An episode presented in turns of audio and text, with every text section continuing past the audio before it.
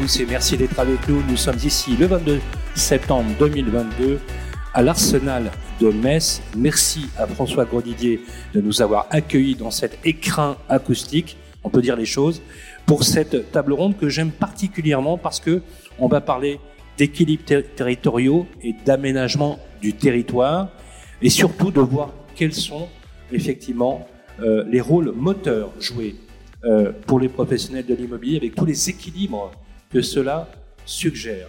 On a des industriels, des élus euh, qui sont autour du plateau. J'aimerais euh, qu'on accueille Olivier Bugette, président fondateur de la boîte IMO. Bonjour Olivier. Bonjour. Applaudissements pour Olivier Bugette, s'il vous plaît. Merci. Voilà, je ne vais pas bouder mon plaisir de l'avoir sur le plateau. C'est quelqu'un que j'apprécie particulièrement. C'est un ami qui a, été un grand président de la FNIM. J'ai le plaisir d'accueillir sur le plateau le passe-président de la FNIM, mais aussi président d'Abilis, qui est un acteur du logement social. C'est Jean-François Buet. Bonjour à tous. Je suis très heureux de t'avoir sur le plateau, Jean-François. Merci d'être avec nous et d'être déplacé. Euh, des élus comme on les aime, comme ils devraient être incarnés maire d'une petite commune, vice-président de l'Eurométropole en charge du plan local d'urbanisme, et c'est pas une mince affaire. En tout cas, on devrait laisser les élus locaux faire au quotidien leur travail. J'ai le plaisir d'accueillir Henri Asser. Bonjour. Alors là, je vous l'ai dit tout à l'heure, hein, c'est le Graal. Voilà. Euh, je suis très heureux de l'avoir sur le plateau. C'est la première fois que je l'ai, donc on va tâcher d'être à la hauteur. Il est aussi un homme politique inscrit fortement dans les équilibres territoriaux dans sa localité. Il est depuis 1989 d'ailleurs le maire de sa commune, c'est Saint-Cyr. Il est euh, aussi le président fondateur du groupe Arche. C'est un grand monsieur de l'immobilier. Philippe Briand.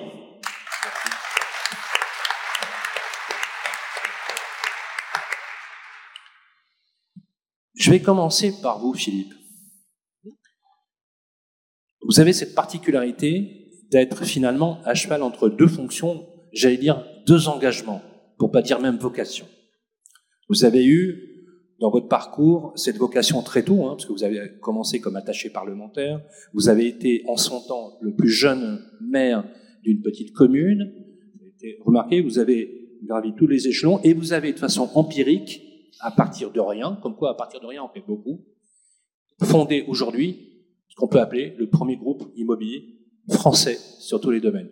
Au-delà de la rétrospective hein, dont vous pouvez être fier, euh, Philippe, vous avez su joindre effectivement cet engagement sociétal. Moi, je me suis toujours posé la question de savoir quand vous dormez, parce que entre la fonction de maire, vous avez été aussi président du conseil régional, vous avez occupé à la métropole des postes clés, vous avez été aussi membre du gouvernement, voilà, je vous dis comment on fait.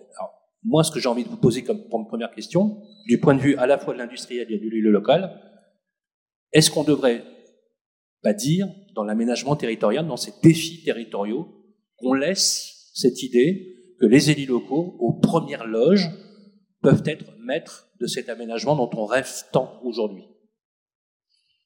Oui, mais c'est, euh, c'est vrai parce que les élus locaux ont du bon sens. La difficulté, de la politique aujourd'hui, c'est qu'on est bien souvent gouverné par des gens qui sont devenus hors sol. Pour reprendre une parole d'Audiard, on est gouverné par des gens qui fixent le prix du poireau et qui seraient infoutus de faire pousser des radis. on a décidé un jour, parce que c'était populaire et probablement qu'il devait y avoir une élection à la clé, qu'on ne permettrait plus le cumul entre le rôle de député ou de sénateur et de responsable d'une collectivité locale. Le jour où on a fait ça, on a perdu le sens de l'orientation. On a envoyé à l'Assemblée nationale des élus qui ont des qualités, comme tous les élus, qui ont des qualités professionnelles, des qualités personnelles, mais qui sont plus imprégnés dans les territoires. Et tout un chacun, au moment où on fabrique la loi, donne son avis plein de bonne volonté, plein de bons sentiments. Mais dans une même loi, on peut trouver des avis qui sont totalement contradictoires. J'ai entendu parler ce matin, on dit peut-être qu'on va avoir une crise gilet jaune dans le logement. Je ne sais pas si ça sera des gilets jaunes, mais on va avoir une crise. Construire est de plus en plus difficile. La France, pour qu'elle aille bien, il faut qu'elle délivre environ 4 à 500 000 nouveaux logements par an. Or, on est à une période où il sort très peu de permis de construire. Pour dire les choses, je parlais avec la franchise qui me caractérise.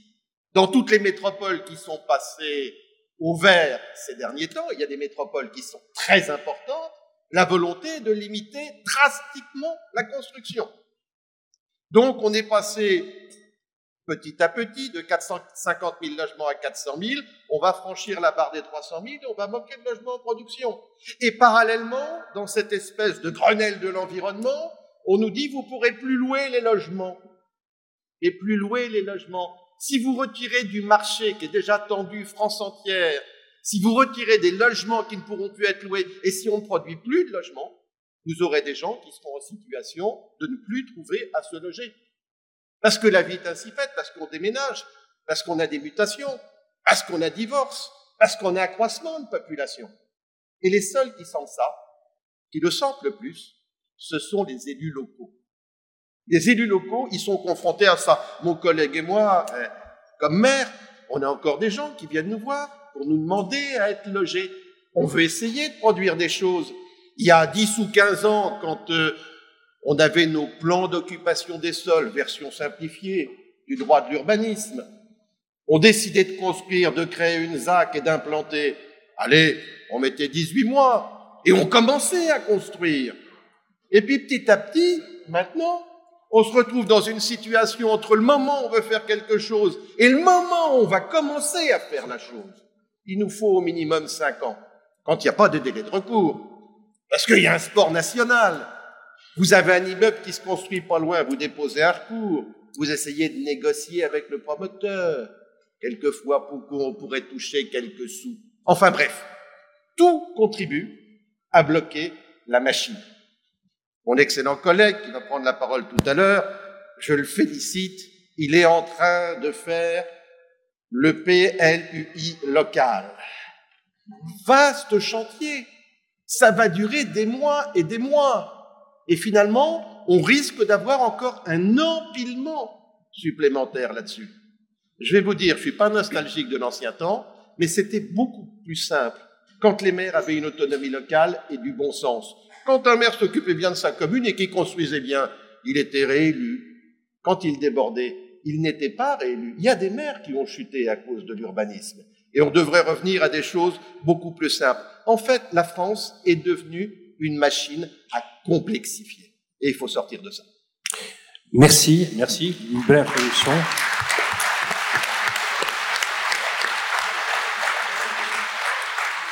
Est-ce que ce n'est pas euh, Georges Pompidou qui disait à un moment donné, il faut cesser d'emmerder les Français. Voilà. Donc, parce que ce que vous avez dit, euh, Philippe, est, tellement vrai que c'en est même assez triste, pour pas dire même grotesque, toutes ces injonctions normatives, mais qui sont contraires, des contraintes opposées, émanant du même appareil. C'est là qu'on peut s'interroger. Je vais, je, vais, je vais vous donner un exemple, moi il me fait beaucoup rire. J'adore ça. Je suis président de la métropole, je vois le maire de Tours. Comme toutes les grandes villes, il est désargenté. Il me dit, mon vieux, faut changer toutes les fenêtres de la mairie. Je dis, t'en as pour un paquet. Ah, il me dit, il y en a pour 2 millions 4. Et ça fait des sous. Ah, je dis, écoute, la métropole, on va te donner 800 000. La région veut mettre 800 000. Toi, tu mets 800 000. Donc, on bloque 2 millions 4 de fonds. Chacun 800 000. C'était en 2017. 18. Voilà. Alors la région a un tropisme vert important. Et les Verts disent d'accord, on veut bien que vous fassiez la rénovation énergétique, mais on veut des matériaux biosourcés, il faudra mettre des fenêtres en bois. Bon, mettons des fenêtres en bois. Mais l'architecte des bâtiments de France, qui vient, il dit, mais votre bâtiment, c'est un bâtiment des années 70, c'était de l'alu, vous ne pouvez pas mettre des fenêtres en bois. Je veux des fenêtres en alu. Alors on essaye d'entreprendre un dialogue. Nous sommes à la cinquième année du dialogue. Depuis cinq ans, 2 millions 4 sont bloqués dans ce petit coin attendrissant de Touraine, tout simplement parce qu'on n'a pas réussi à les mettre d'accord. C'est ça l'ambiance française. Je peux vous dire, des fois, c'est lourd à porter. Et ce sont les mêmes qui vous emmerdent à vous dire qu'il va falloir rénover les immeubles à grande vitesse alors qu'il n'y a pas les sous pour le faire. Non, je vous le prévois à l'avance, je ne veux pas être cynique, mais ça ne marchera pas. Quand une loi est pas bonne, il faut refaire la loi et on sera obligé de reconsidérer la loi pour faire cette rénovation énergétique de nos immeubles. C'est très clair. Applaudissements.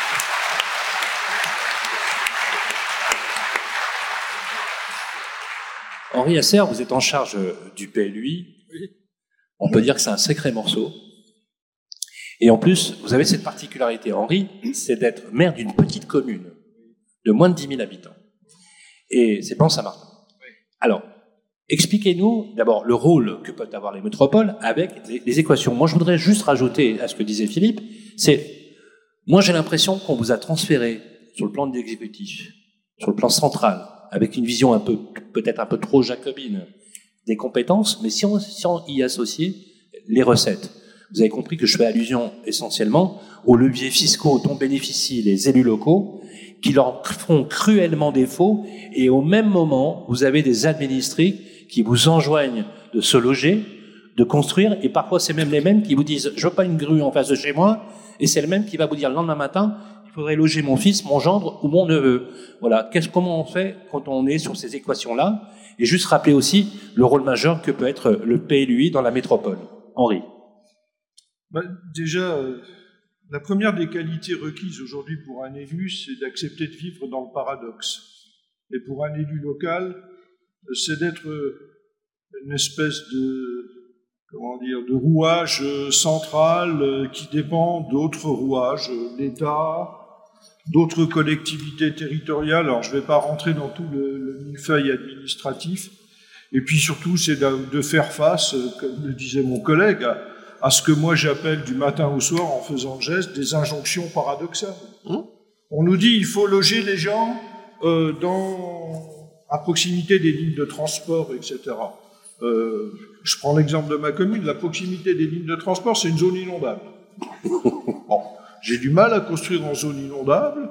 J'ai beau leur expliquer que dans une vie antérieure, j'ai beaucoup travaillé avec le port de Rotterdam et la ville de Rotterdam. Quand j'allais à Rotterdam, je voyais sur mon GPS moins 20 mètres, moins 25 mètres par rapport au niveau de la mer. Eux, ils savent vivre avec des inondations. Nous, on a un peu de flotte qui vient de temps en temps, mais on nous bloque tout. Donc, on réduit au maximum l'enveloppe territoriale constructive. Et là-dedans, on doit mettre un maximum d'immeubles. En même temps, en même temps, nos concitoyens nous disent, moi je veux pas de voisins. Mmh. La règle, c'est le dernier arrivé ferme la porte et puis c'est terminé. On nous parle de densité, on nous dit il va falloir remplir les dents creuses et urbaniser dans les communes qui sont plutôt, qui ont plutôt un caractère urbain. C'est complètement, pardon, c'est complètement, ah pardon, c'est complètement hallucinant. On a dans cette métropole, si je prends la métropole Messine, une caractéristique forte, c'est que, en fait, sur les 46 communes qui composent la métropole, on en a 11 qui ont un caractère urbain et tout le reste ont un caractère qu'on appelle périurbain ou rural, dans lesquels il y a des surfaces constructibles, dans lesquelles on peut trouver des formes d'urbanisation qui soient compatibles avec le développement durable. Alors, je ne rentre pas dans la définition de la compatibilité avec le développement durable, parce que je ne l'ai jamais trouvé, que je ne sais pas ce que ça veut dire. Mais comme c'est un langage technocratique que j'entends tous les jours, je le réemploie, parce que je me dis que c'est une façon de vous endormir gentiment et de vous faire croire que c'est la bonne solution. C'est pas la bonne solution, mais tant pis, c'est comme ça. Euh, je veux dire, on nous dit là, pas de possibilité de construire dans ces communes. Toutes les zones AAU qui ont plus de 9 ans et qui n'ont pas été ouvertes à l'urbanisation, on les supprime. Toutes les zones de AU, on en fait des zones N. Alors, N, ça veut dire naturel, ça veut dire non constructible. Après ça, on vous dit, il va falloir faire une, étude environnementale pour détecter les zones humides. Je peux vous dire que des zones humides, nous, dans cette métropole, on en a. On est un pays où il flotte quand même, même si cet été, ça a été un peu particulier, mais des zones humides, on en a. Alors, dans les zones humides, vous avez forcément des crapauds, des machins, des trucs, etc. Donc, vous enlevez toutes ces zones-là. Finalement, il vous reste plus rien. Il vous reste plus rien, mais à côté de ça, on vous dit qu'il faut mettre en place une politique du logement. Il va falloir accueillir, parce qu'on est métropole, on accueille forcément beaucoup de gens, et contrairement à ce qu'on pense, beaucoup de gens qui ont des revenus très faibles et qu'il faut donc accompagner dans le logement. Et c'est très compliqué, ça coûte très cher.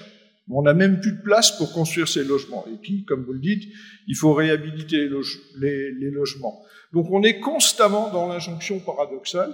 Il faut tenir compte aussi des réactions de nos concitoyens, parce que les élus que nous sommes, on est en première ligne, et forcément, on a nos concitoyens en face de nous qui euh, veulent pas qu'on construise des immeubles plus hauts que le leur, plus larges que le leur, etc. Euh, on est dans le paradoxe permanent. Moi, je pense que autant les maires ont pu jusqu'à présent entretenir des rapports cordiaux et constructifs avec euh, les intervenants du marché immobilier, que ce soit les agents immobiliers, que ce soit les promoteurs, les constructeurs, les lotisseurs, les aménageurs, autant là, j'ai le sentiment, presque la conviction, qu'on va arriver dans une situation extrêmement figée, où un promoteur n'aura plus d'autres ressources quand il aura enfin trouvé un terrain constructible que de se battre contre la mairie en disant le PLU réglementairement, parce que n'oublions pas que là on est dans un, dans un, au niveau du droit réglementaire, c'est le droit de l'urbanisme, c'est le code de l'urbanisme, c'est extrêmement important et en même temps c'est susceptible de recours à chaque fois, où on aura plus, le promoteur n'aura plus d'autre choix que de dire au maire, d'après le PLU, je peux faire 65 logements, je fais 65 logements. Vous me demandez d'en faire 40 Non, j'en ferai 65. Vous n'êtes pas d'accord, je vous attaque pour excès. C'est de plus en plus le cas. Vous avez absolument raison. Et d'ailleurs. Et ça, ça c'est une situation. Alors, je suis, comme monsieur, excusez-moi, je suis un, vieil élu. Moi, j'ai été élu maire en 95 et je suis depuis 1983 au conseil municipal.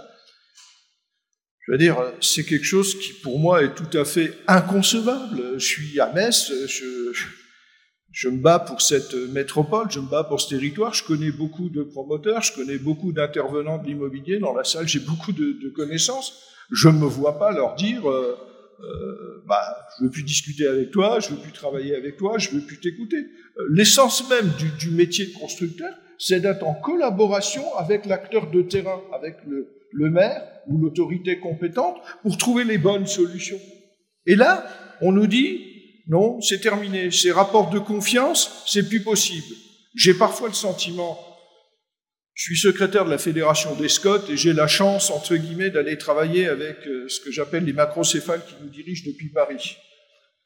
Et lorsque je discute avec eux, alors ça se passe à la tour Sequoia à la Défense, on est quelques collègues, chaque fois qu'on sort de là, on fait comme ça.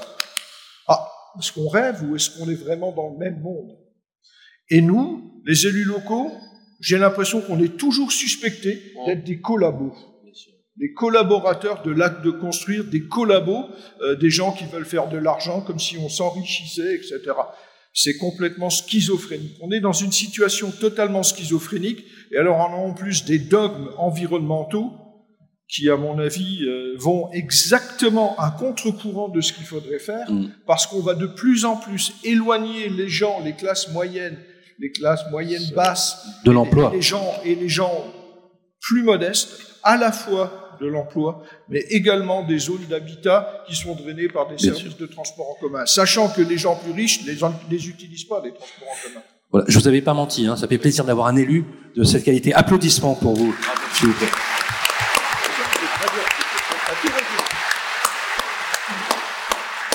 Ce que vous dites est d'autant plus important que, euh, rappelez-vous, le, dans le premier mandat d'Emmanuel Macron, euh, la, défiance à l'égard des élus locaux, euh, pour quelqu'un quand même qui n'avait jamais eu de mandat politique avant, je précise, et, et qu'ensuite, avec la crise des Gilets jaunes, un amour retrouvé des élus locaux, puisqu'ils étaient, on a vu dans la conjoncture du Covid, l'importance que vous avez eu, vous les élus locaux et les maires de petites villes. Je m'en suis entretenu avec le nouveau président de l'AMF, David Lisnard, euh, maire de Cannes. Et c'est intéressant à quel point vous redevenez hyper bankable dans un, dans un contexte délétère et une crise sociale qui peut effectivement être assez, euh, assez tendue, vous, vous, le rappelez. Parce que je rappelle que les injonctions que vous recevez, c'est l'injonction de loger tous vos administrés, mais quand vous logez vos administrés, Philippe et Henri, vous pensez aussi aux infrastructures, aux écoles, aux crèches. Il suffit pas que de construire, il suffit aussi d'aménager autour. Jean-François Buet, euh, président de la FNAIM, fondateur d'un groupe immobilier depuis euh, très longtemps, un acteur. on a eu le plaisir ensemble d'être avec François Repsamen à Dijon, un maire extraordinaire qui a transfiguré la ville de Dijon, et président maintenant d'Abélis, un acteur du logement social. Je pense que vous êtes d'accord avec ce qui vient d'être dit. Euh, Est-ce qu'en France, on n'a pas ce côté volontairement schizophrène, même quand vous étiez aux affaires à la tête de la Fédé, entre un discours politique qui est optimiste, constructif, en disant il faut le G, on va vous aider, et paradoxalement, des contraintes et des injonctions normatives qui vous empêchent de fonctionner correctement. Et on a toujours l'impression que les syndicats, les syndicats, sont toujours à la merci d'un exécutif et essayent de toujours trouver le compromis pour pouvoir travailler. Finalement, euh, est-ce que quelque part, c'est pas une façon de payer pour pouvoir travailler sereinement? Oui, en fait, euh, je partage bien entendu le sentiment de, des deux personnes qui sont intervenues avant, nous. Euh, je connais bien Philippe, euh, Monsieur le maire, je partage complètement vos sentiments. J'ai été moi-même élu municipal et aujourd'hui, en tant que président d'un bailleur social, premier bailleur social de, Bourgogne, filiale d'Action Logement, nous rencontrons d'énormes difficultés pour un trouver des fonciers, deux avoir les permis de construire. En plus, si jamais euh, on nous dit bah oui c'est bien, là le PLUHD vous permet de faire cinq étages, mais nous pensons qu'il serait de bon ton d'en faire que quatre, parce que les voisins nous ont, consultés. Euh, eh bien, si on en fait cinq, effectivement, on va rentrer en procédure. On va rentrer en procédure, on va perdre du temps, on aura des DIA qui ne seront plus fléchés, donc voilà. Donc on obtempère. En fait, la problématique de ce pays, c'est qu'on est sur un pays extrêmement centralisateur, plus jacobin que jamais, où tous décident à Paris, et lorsque les corps intermédiaires que le président de la République a, a laissé de côté et a, et a dénigré euh, sont, sont consultés, le texte est déjà écrit. À la limite, on peut changer une virgule. On a eu de grands débats sur euh, l'encadrement des loyers, sur le plafonnement des honoraires de location. Euh, on, a vraiment le sentiment que d'une part, euh, on n'écoute pas le reste de la France. Moi, j'ai dit souvent aux élus, hein, je me suis fâché avec un attaché parlementaire qui suivait un, un élu spécialisé, soit dit en passant dans le logement, en lui disant mais franchissez le périphérique. Vous savez, allez de l'autre côté, dans ce pays qu'on appelle la France. Alors bien sûr, il va falloir que vous appreniez la langue, mais vous apprendrez aussi des choses, vous apprendrez aussi la vie de tous les jours. Moi, mon voisin à la campagne, il a 1000 balles par mois pour vivre, il est en retraite, s'il n'a pas la, la, la chasse et puis un peu d'eau dans le euh, du coin, dans son coin pour arroser les tomates, eh ben il bouffe pas, il crève. Voilà. Alors après on s'étonne qu'il y ait le phénomène des gilets jaunes. Mais il faut écouter les gens. Il faut arrêter ces décisions jacobines centralisatrices qui arrivent à mettre en place la zone A, la zone B et la zone C, sans regarder si dans une zone C il y a un bassin d'activité économique en plein développement qui a besoin de recruter et qui a besoin de loger des locataires qu'on ne pourra pas loger parce qu'on est en zone C et qu'on on n'aura aucun avantage euh, à, investir euh, dans des logements dans ce secteur-là. Donc, euh, je crois qu'on a, on paye aujourd'hui un manque de vision stratégique majeure du logement depuis dix ans. Baisse de la production, Philippe, tu l'as dit, non-vision à terme, évolution de la population. C'est pourtant pas compliqué la démographie, c'est un truc sur lequel on peut assez rapidement savoir où on va aller. Hein. Il regarder les naissances et globalement, euh, on sait où on va. On sait aussi qu'il y a une grande attractivité pour les métropoles. Donc il y a encore une fois, malgré le Covid et, et quelques bobos parisiens euh, qui sont partis, euh, il y en a pas eu beaucoup dans les Vosges, je crois. Hein. Euh, pour un autre problème, c'est l'aménagement du territoire, parce que comme il n'y a pas la fibre, ils, ne peuvent pas venir, parce qu'ils peuvent pas faire du télétravail. Mais bon, ça, on l'a oublié aussi. Voilà. Donc, il faut laisser le pouvoir aux élus locaux. Il faut regarder dans les régions, dans les bassins d'activité économique, les typicités, les particularités pour construire, pour loger nos concitoyens. La population augmente. Aujourd'hui, on a 37 millions de logements en France, avec des, avec des Français dont le salaire moyen pour un sur deux est inférieur à 2000 euros comment se loger dans les métropoles où ils ont du boulot. Eh bien là, c'est une problématique qu'on n'a pas résolue et c'est pas en mettant 100 balles de chèque énergie à Monsieur Dupont ou Madame Durand qu'on va résoudre le problème. On met des pansements sur des jambes de bois. C'est très clair.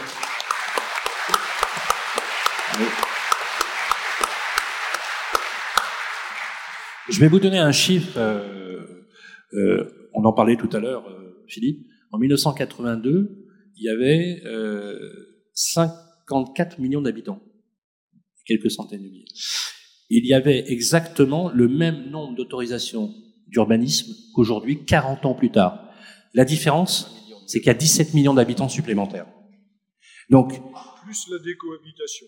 Plus la décohabitation, c'est-à-dire des, des, cellules monoparentales de plus en plus fréquentes. Je donne la statistique juste sur l'île de France, qui rassemble huit départements, un cinquième de la population française. C'est euh, un divorce sur deux. C'est quand même énorme comme, besoin de logement. Olivier Bugette, président. Alors moi j'aime beaucoup Olivier parce que c'est un un peu comme vous, Philippe. C'est un self-made man. Il s'est fait tout seul à partir de rien et il a construit aujourd'hui une entreprise à dimension nationale. Olivier, il a la particularité dans la boîte IMO, c'est d'avoir une stratégie très orientée, très locale, de grande proximité. Il y a euh, de la boîte IMO partout, dans toutes les petites agences, syndiquées ou pas, réseau assez peu. Tous les indépendants qui portent l'immobilier, et j'allais même dire qui portent un immobilier de conviction. Du point de vue de l'entrepreneur que tu es, avec cette relation de grande proximité que tu as avec tes clients, tu les entends en fait, les Français au quotidien. Et d'ailleurs, le siège de l'entreprise n'est pas à Paris.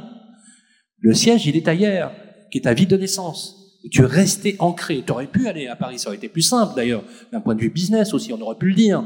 Non, tu es resté dans ta localité. Moi, je trouve ça remarquable. Dis-nous un petit peu, quelle est ta vision des choses, à l'instar de ce que nous a dit Philippe, Henri et Jean-François? Alors, merci de me donner la parole. Je, me sens un peu mal à l'aise parce que je ne suis ni un élu et je n'ai absolument pas les compétences et les connaissances que ces messieurs à côté de moi ont. Donc, euh, beaucoup d'humilité par rapport à ça. En revanche, je me dis en vous écoutant depuis tout à l'heure que le corollaire de ce que vous expliquez et qui, est, est frappé du bon sens, eh bien, c'est ce que moi je constate au quotidien auprès de mes clients. Alors, qu'est-ce que je constate au quotidien? Ben, Tout simplement une raréfaction des mandats. Depuis maintenant quelques années, c'est devenu un enfer pour trouver de nouveaux mandats. Et je vois, je constate que nos clients se battent ardument pour aller chercher de nouveaux mandats, aller chercher des logements à proposer à leurs clients. Et qu'est-ce qui se passe en face? Eh bien, nous avons des acquéreurs qui pourtant, très souvent, ont de très beaux budgets, des budgets tout à fait confortables, et qui pour autant n'arrivent pas à acheter, et qui rentrent dans un véritable parcours du combattant dans leur projet d'acquisition. On parle là de résidence principale. On parle de gens qui n'ont d'autres projets que de loger leur famille. On en fait tous un petit peu partie. Et lorsque l'on a ce projet qui devrait être un projet agréable, un projet euh, constructif, eh bien, on se retrouve face à une réalité qui est extrêmement, eh bien, navrante, euh, extrêmement frustrante, puisque on a bossé, on a mis de l'argent de côté, euh, on est finançable, donc on a fait un tas d'efforts pour ça, et ben, on est dans la capacité de concrétiser son rêve, de concrétiser son projet.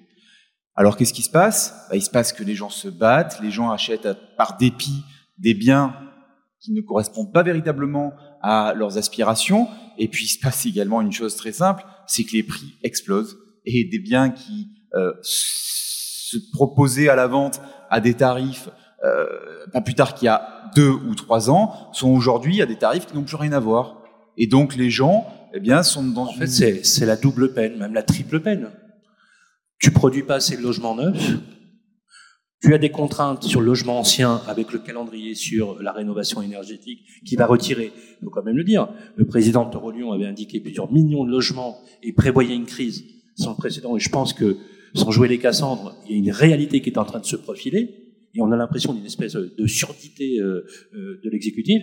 Et troisième point, un effet ciseau mécanique qui fait que ceux qui auront les moyens, bah, clairement, les riches et ceux qui ont de l'argent, bah, pourront se loger en centre-ville, et, les autres sont relégués socialement loin des bassins d'emploi, quoi. C'est ce que tu dis, c'est ce que tu constates. Au grand désarroi d'ailleurs des, des acteurs de l'immobilier, parce qu'il n'y a pas ici un agent immobilier qui va augmenter délibérément les prix, hein, soyons clairs. C'est pas son but. Les agents immobiliers ne sont pas des facteurs d'accroissement de la spéculation immobilière. On va être très clair là-dessus.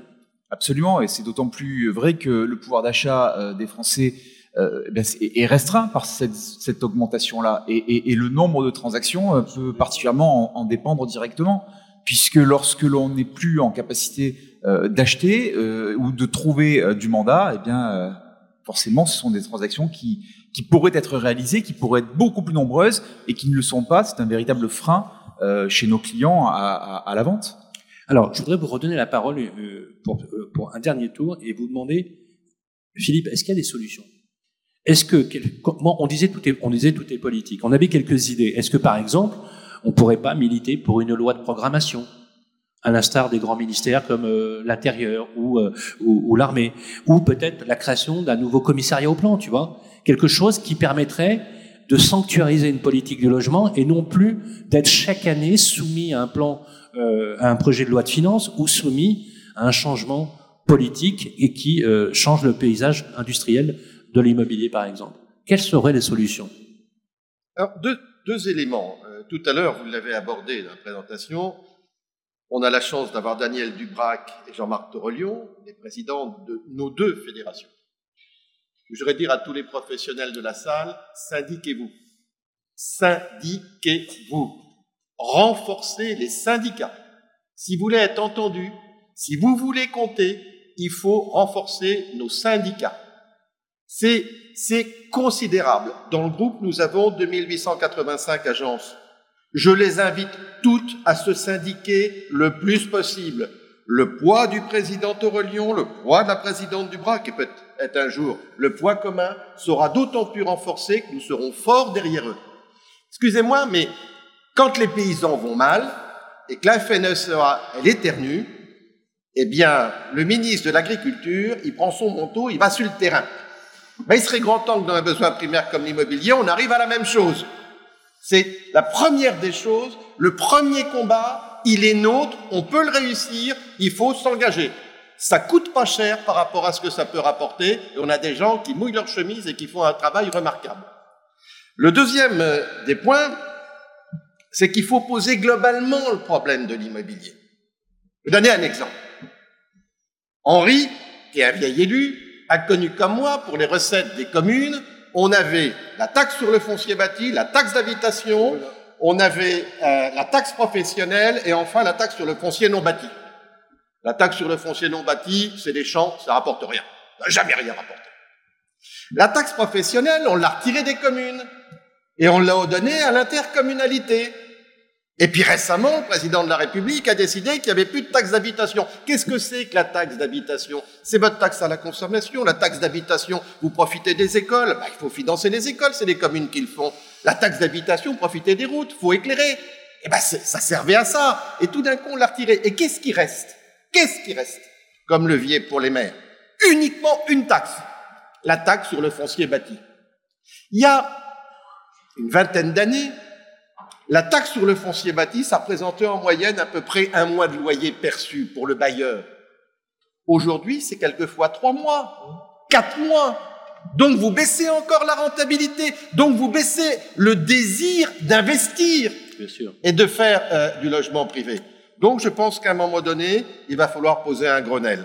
Et ce Grenelle, il faut le faire avec nos syndicats. Un, il faut arrêter de mentir. La rénovation énergétique, elle ne se fera pas telle que prévue. Je vais vous donner un exemple. Je le tiens du président Aurélien qui est à côté de moi tout à l'heure. Copropriété dans une ville du Midi, Valence. On présente la rénovation de l'immeuble. Il y en a pour des ronds. Les gens ne sont pas tout à fait d'accord. Il faut continuer de travailler. Ils ne votent pas le renouvellement énergétique immédiat de l'immeuble. Vous avez un copropriétaire, son appartement est dégueulasse, il ne peut pas le relouer. Et puis comme on a suspendu les travaux, ben, il peut pas le relouer demain. Alors il assigne la copropriété en dommages et intérêts pour pouvoir toucher son loyer. faut qu'il paye ses dettes et qu'il se rembourse. Vous êtes au pays du but. Donc faut reposer les questions. faut se dire oui au renouvellement énergétique, on est tous sensibles à ça. Et puis franchement, c'est très bien. Mais donnons-nous les moyens de le faire. L'immeuble a un plan, je suis en train de parler à ta place, l'immeuble a un plan sur plusieurs années. À partir du moment où il est lancé, on laisse le temps et on laisse l'accès au logement. Voilà, il faudra faire un Grenelle et je suis persuadé que ça viendra parce que quand la machine va gripper, vous allez voir, il faudra répondre très vite. Un petit détail, à Paris ça divorce beaucoup, mais je te confirme qu'en province c'est pareil.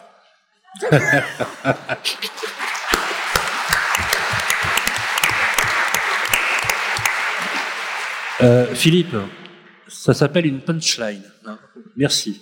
Euh, Henri, Henri, bon, bien sûr, on, on est d'accord. Alors, je, je, je, réitère aussi un peu la question. Parce que il m'a- tu m'as pas répondu, Philippe, sur la question, sur la loi de programmation, sur quelque chose qui sanctuariserait une politique sur du long terme. Henri Esser, on est d'accord que l'immobilier et l'aménagement du territoire, ce sont des temps longs. Moi, les lois de programmation, euh, je veux bien toutes les lois de programmation que vous voulez. Euh, ce qui m'intéresse, c'est l'application. Moi, je suis un élu local, je suis un homme de terrain, et euh, je vois mes concitoyens tous les jours.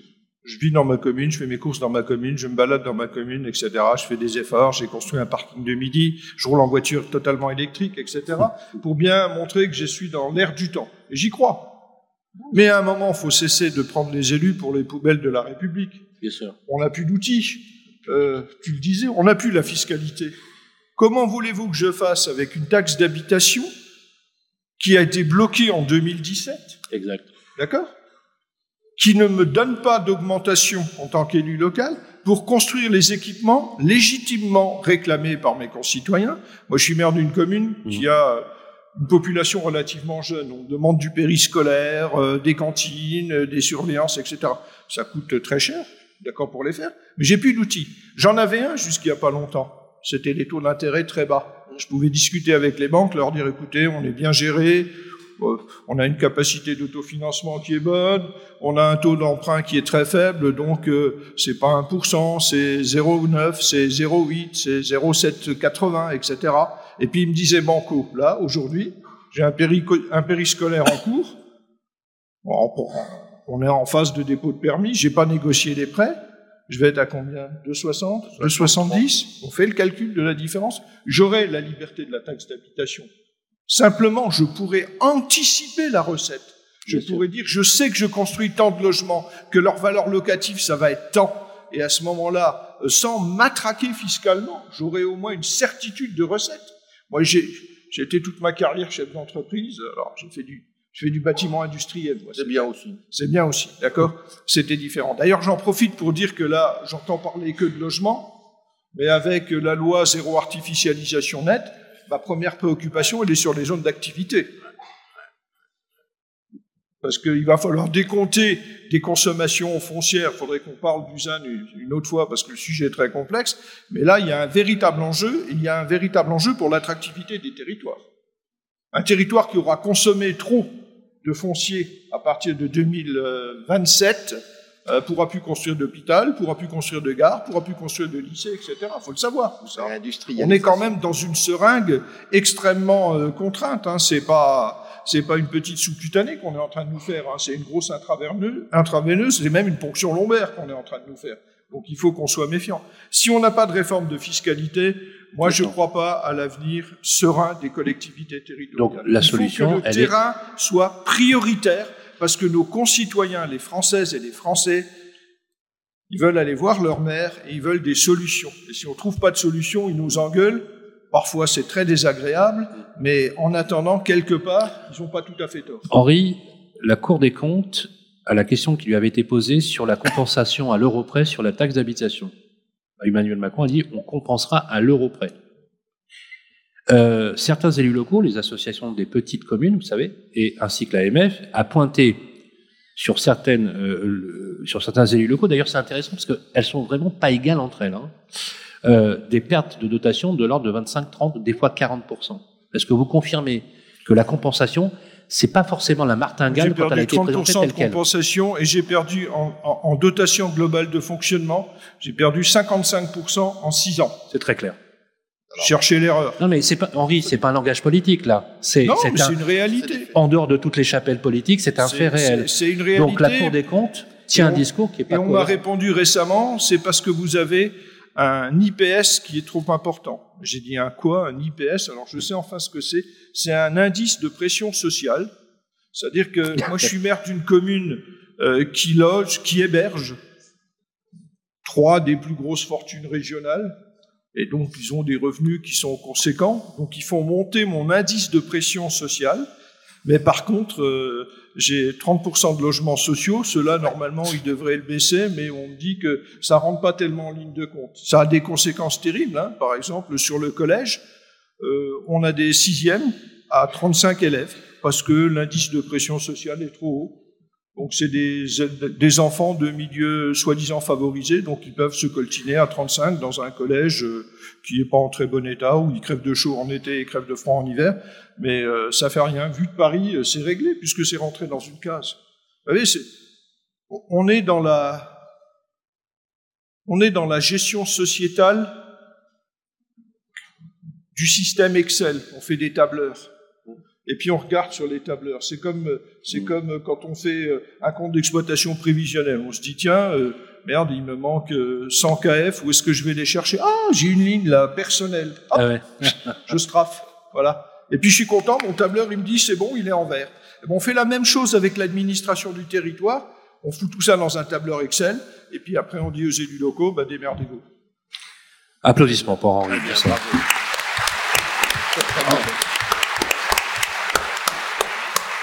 C'est important qu'on prenne. alors, encore une fois, c'est- important que, ces assises se déroulent et qu'on puisse communiquer là-dessus, Jean-François. Je sais que tu es d'accord avec ça et que on a, on a du mal à comprendre pourquoi finalement on peut penser ou présumer qu'il y a un peu d'intelligence dans l'exécutif, c'est vrai. Et on- comment se fait-il qu'on en arrive à ce genre de situation? Quelles seraient les solutions Eh ben, je, je pense qu'il faut retrouver de la simplicité, retrouver du pragmatisme, arrêter la pensée unique et retrouver l'esprit critique de nos philosophes du XVIIIe siècle. Et quand je dis ça, euh, je pense à la phrase d'Alphonse Allais qu'il avait euh, empruntée à, à un philosophe qui s'appelait Jean-Louis euh, Commerçon, qui disait « Il faut construire les villes à la campagne, car l'air y est plus sain. » Et quand on dit ça, je ne peux m'empêcher de conclure en reprenant la phrase de Geoffroy Roux de Bézieux aux universités du MEDEF dernièrement, qui a dit L'écologie est un sujet trop sérieux pour la laisser aux écologistes.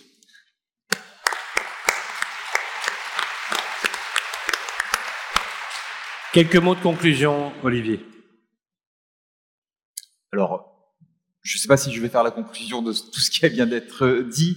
Euh, simplement, moi, j'aperçois euh, chez nos clients qu'ils ont eux-mêmes à- affaire à des changements d'usage profonds euh, qui euh, sont euh, le pendant de tout ce qui vient d'être euh, énoncé.